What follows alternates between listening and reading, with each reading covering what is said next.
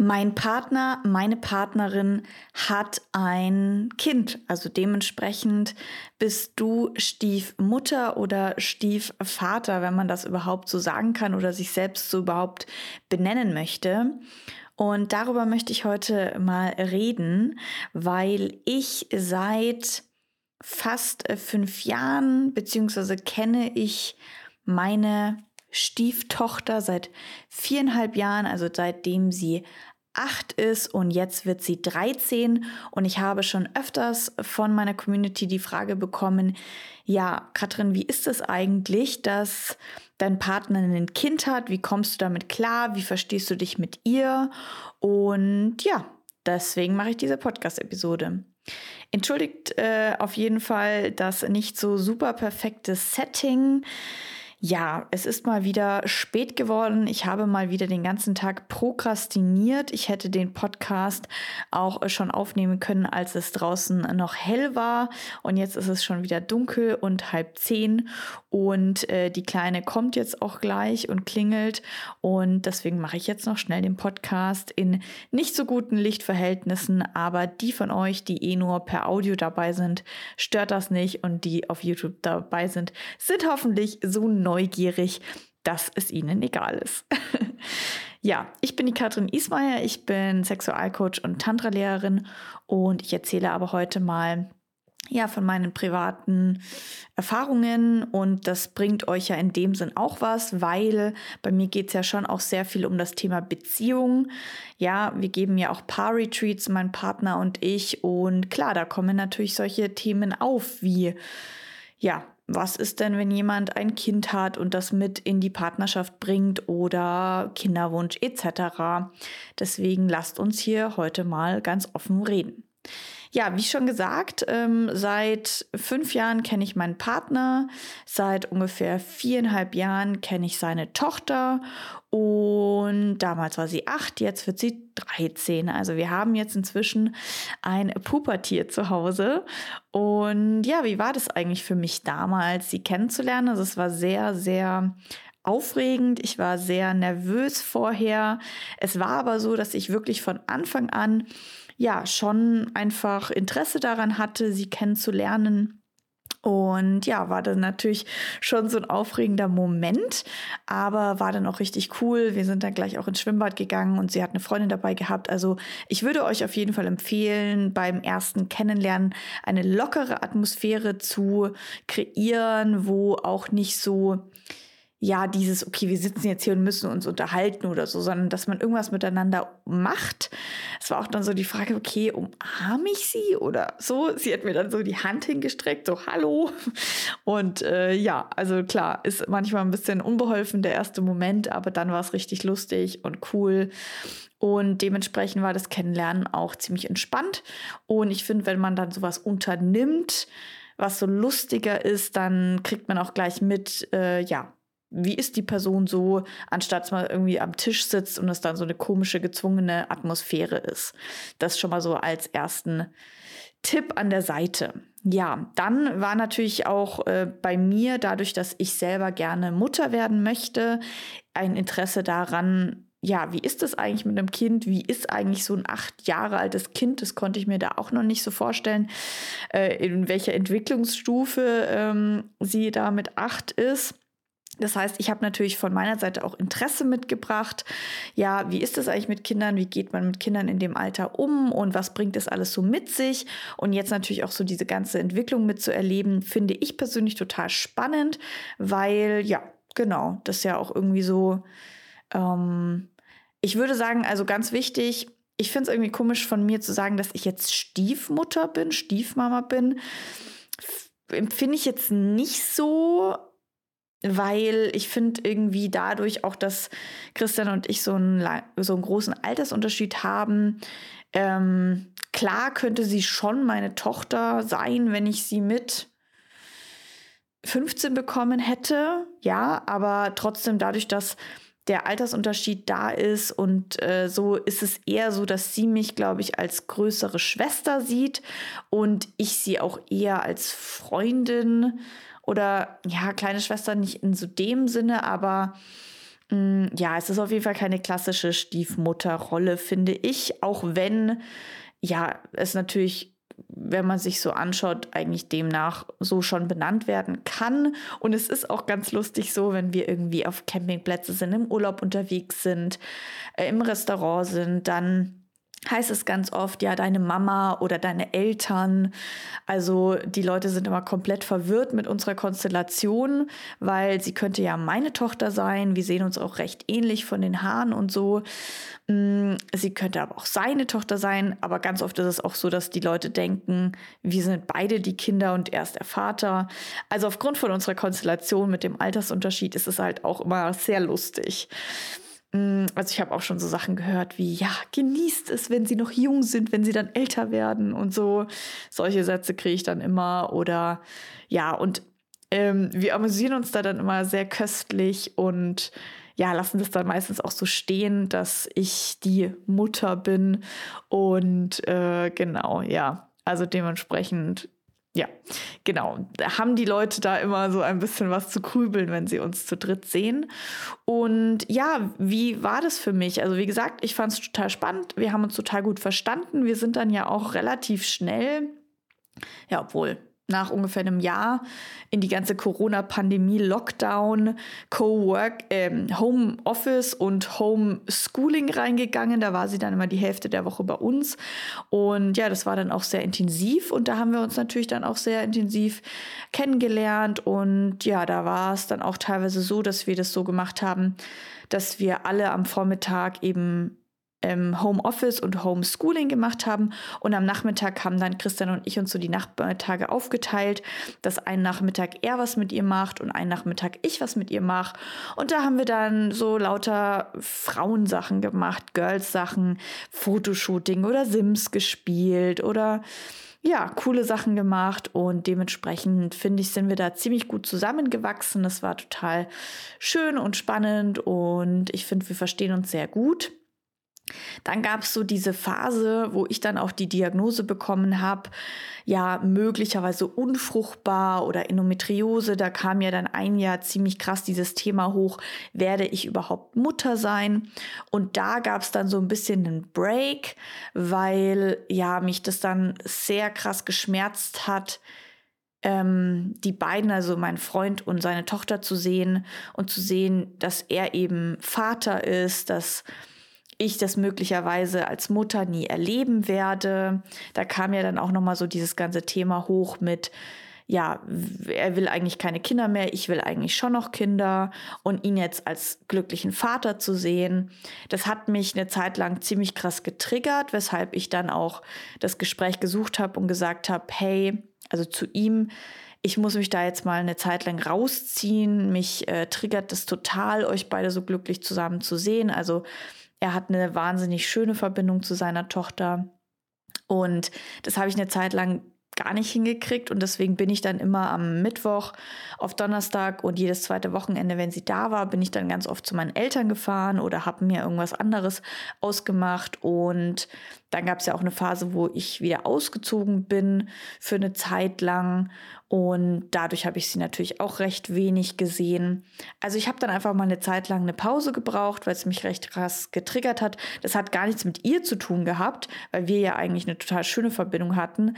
Aber einfach so mit diesem ähm, ja, Thema Mutter werden, werde ich das überhaupt erleben und wie ist es eigentlich mit ihm und Genau, und das hat sich dann aber so nach einem Jahr wieder mehr gelegt, weil ich auch einen besseren Umgang mit meinem Thema gefunden habe ähm, wieder eine Klarheit, dass ich jetzt zum Beispiel nicht Eizellen einfrieren werde und dass ich jetzt nicht auf totalen Druck und Drang jetzt irgendwie forcieren werde, schwanger zu werden, nur weil irgendein Arzt gesagt hat, dass es nach 31 eventuell schwierig werden kann. Und nachdem sich diese ganze Aufregung ein bisschen beruhigt hat, konnte ich dann auch wieder entspannter in dieser Dreierkonstellation sein. Und wir haben dann auch, ja genau, und da gab es eben einen Urlaub, kurz nach meiner Diagnose, der war sehr zickig. Also da haben wir äh, uns ziemlich angezickt und es war nicht so schön und daraufhin habe ich mich dann eben eine Zeit lang zurückgezogen und das Jahr darauf, also wir haben sie in den Sommerferien immer drei Wochen, das Jahr darauf war dann ein total schöner Urlaub. Nee, Schwan. Das eine Jahr sind wir zusammengefahren. Das war ein total schöner Urlaub. Das war der erste Urlaub, wo wir uns kannten. Der war total schön und kuschelig und total nah.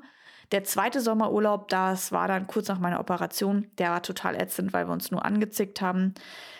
Dann das dritte Jahr, den dritten Sommer, bin ich dann nicht mitgefahren. Also da haben wir dann getrennt Sommerurlaub gemacht und das konnte ich da noch nicht.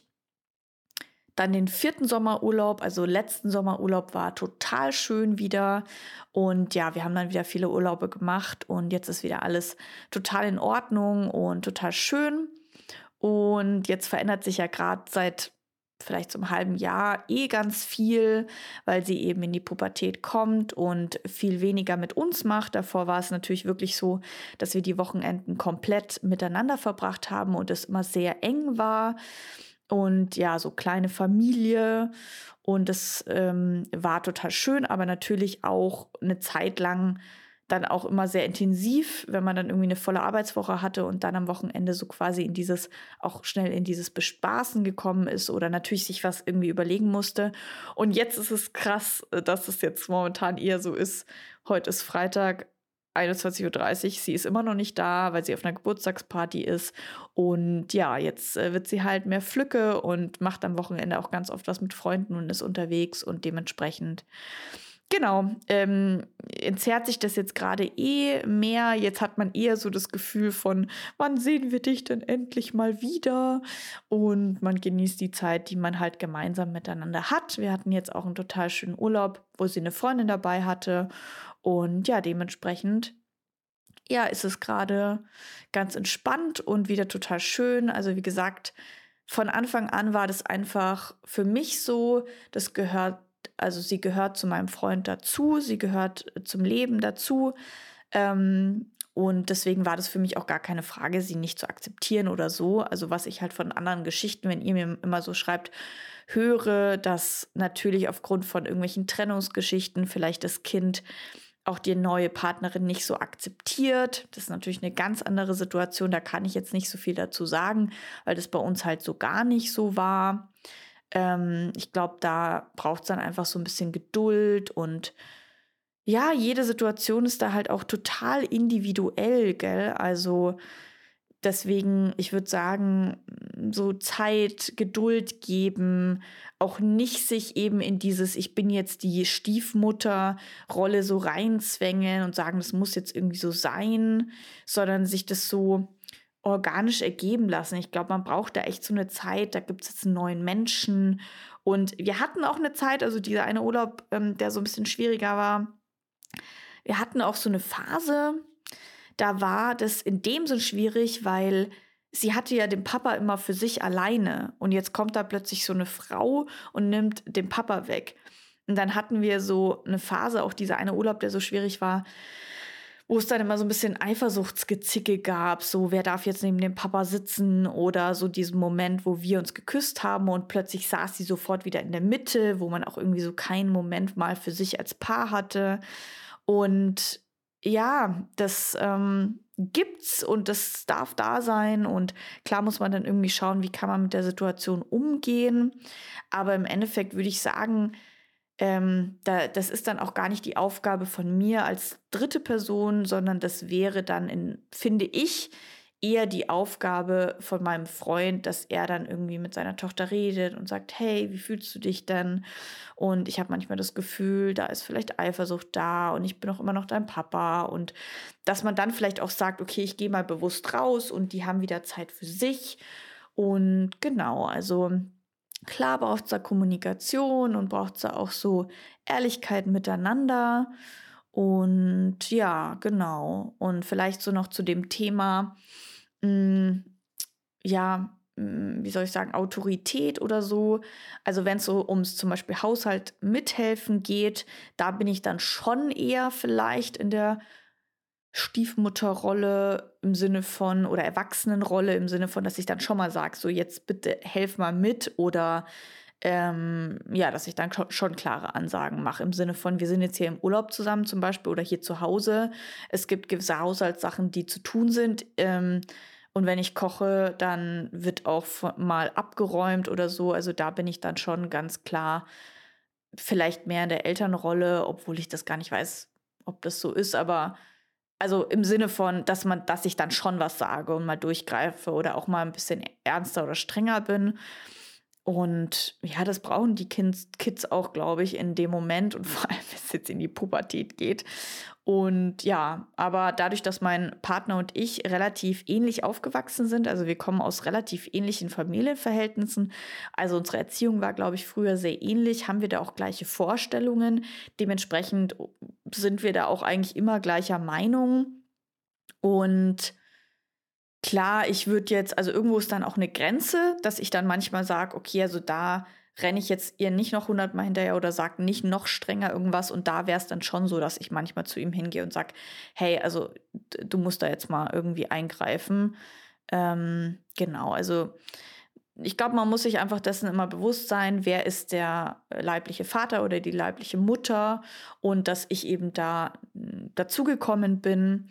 Und ja, genau, also ich will euch da jetzt auch gar nicht so fette Ratschläge geben oder so sondern euch vielleicht einfach nur erzählen, wie es bei uns ist und dass wir das gut hinkriegen. Und was ich, glaube ich, ganz wichtig finde, auch, dass zum Beispiel mein Partner nicht von mir erwartet, dass ich die ganze Zeit dabei bin. Also wenn es ein Wochenende ist, wo sie bei uns ist, dass er nicht von mir erwartet, dass ich das ganze Wochenende da bin. Das finde ich ganz wichtig. Mm, und dass es auch eben noch Zeit gibt für den leiblichen Vater oder die leibliche Mutter mit dem Kind, wenn es eben so eine Konstellation ist wie bei uns und dass ich eben auch mal denen Freiraum gebe und dass ich mich auch aber mal rausziehen darf. Und so kriegen wir das echt ganz gut hin. Und jeder kommuniziert die Bedürfnisse und die Grenzen. Und dazu muss ich noch ganz kurz sagen, äh, wir haben auch eine, in dem Sinne eine recht besondere Situation, weil wir in einer recht kleinen Wohnung wohnen. Dementsprechend haben wir für drei Leute, wenn sie da ist, auch nur zwei Zimmer. Das heißt, wir müssen uns eh immer absprechen, wie machen wir das. Und ähm, genau, dementsprechend ist auch zum Beispiel ganz oft die Frage, schlafe ich jetzt mit ihm in einem Bett und sie in ihrem Zimmer? Oder das ist halt nicht ihr Zimmer, das ist halt so ein unser aller Zimmer. Oder schlaf ich halt drüben und sie beim Papa und ja, da wechseln wir uns auch einfach immer ab, je nachdem. Und das kriegen wir eigentlich auch immer ganz gut hin. Klar gibt es dann auch mal Streitigkeiten und ja, wir streiten auch mal. Und mal gibt es Zickereien und mal ist irgendjemand unzufrieden. Das ist halt Familie, würde ich sagen. Aber ähm, ja, wir kriegen das eigentlich gut hin. Also, ja. Genau. Schreibt mir doch einfach mal in die Kommentare oder auch eine persönliche Nachricht, wie das eigentlich bei euch ist, was denn eure Schwierigkeiten ist, weil jede so, kann man da schon Patchwork-Familie dazu sagen? Ich glaube ja, hat natürlich unterschiedliche Herausforderungen, unterschiedliche Themen, aber vielleicht hat ja unsere Geschichte oder wie das bei, un bei mir ist, dass ich eben seit viereinhalb Jahren eine Stieftochter habe, ähm, ja, schon irgendwie irgendjemand einen Einblick gegeben, inspiriert. Ganz kurz, was ich noch zum Ende sagen will. Ähm, auch sehr spannend. Ich habe zwar jetzt wie so eine Art Tochter, aber wie schon gesagt, es, ist, es fühlt sich nicht so an, als wäre es meine Tochter. Ist es ja auch nicht. Äh, ganz klar, ganz wichtig. Und deswegen ist ganz, ganz klar für mich immer noch der Wunsch da, dass ich mal ein eigenes Kind habe. Ich glaube, das ist nämlich was ganz anderes, wenn man ein eigenes Kind hat oder wenn man eben ein Stiefkind hat. Ich meine, ich kenne sie eben nicht jünger als acht. Und ich glaube, wenn man die Kinder in den ersten Jahren erlebt, dann ist das echt noch mal was ganz anderes. Und genau, deswegen habe ich immer noch den Kinderwunsch und deswegen mal schauen, wie das so mit meinem Partner weitergeht. Ähm, da möchte ich nicht tiefer jetzt drauf eingehen. Das erzähle ich vielleicht mal an einem anderen Punkt was. Aber wir haben da ja schon eine sehr aufregende, lange Geschichte hinter uns. Und ja, mal schauen, was die Zukunft so bringt. So, jetzt aber wirklich äh, zu Ende. Jetzt habe ich lange geredet. Ja, schreibt mir mal, ob euch so eine, ja, mal ganz anderes Thema von Podcast-Episode interessiert und was ihr so für Fragen habt und erzählt mir auch gerne eure Geschichten, wie das bei euch ist. Ja, schön, dass ihr da wart. Danke für die Aufmerksamkeit und an der Stelle möchte ich noch ganz kurz sagen, schaut mal auf der Homepage vorbei. Es gibt jetzt im Juni noch ein Paar-Retreat, da gibt es, glaube ich, nur noch einen letzten Platz und im Juli gibt es das Lexological Bodywork Frauen-Retreat. Und da ist äh, jetzt noch ein Early Bird Preis gerade aktuell. Ich habe es gerade nicht im Kopf. Ich glaube, bis zum 14., 13., 15. Mai oder sowas. Bis dahin kriegt ihr noch den Early Bird Preis. Das heißt, wenn euch das interessiert, dann bucht man ein Vorgespräch bei uns und dann freue ich mich, wenn ich an der einen oder anderen Stelle mal nicht nur ja, Leute habe, die meinen Podcast anhören, sondern die ich auch live treffe. So, jetzt aber wirklich, ich wünsche euch jetzt einen schönen Tag, Abend, wann auch immer du die Podcast-Episode gehört hast. Danke, dass du da warst. Ciao.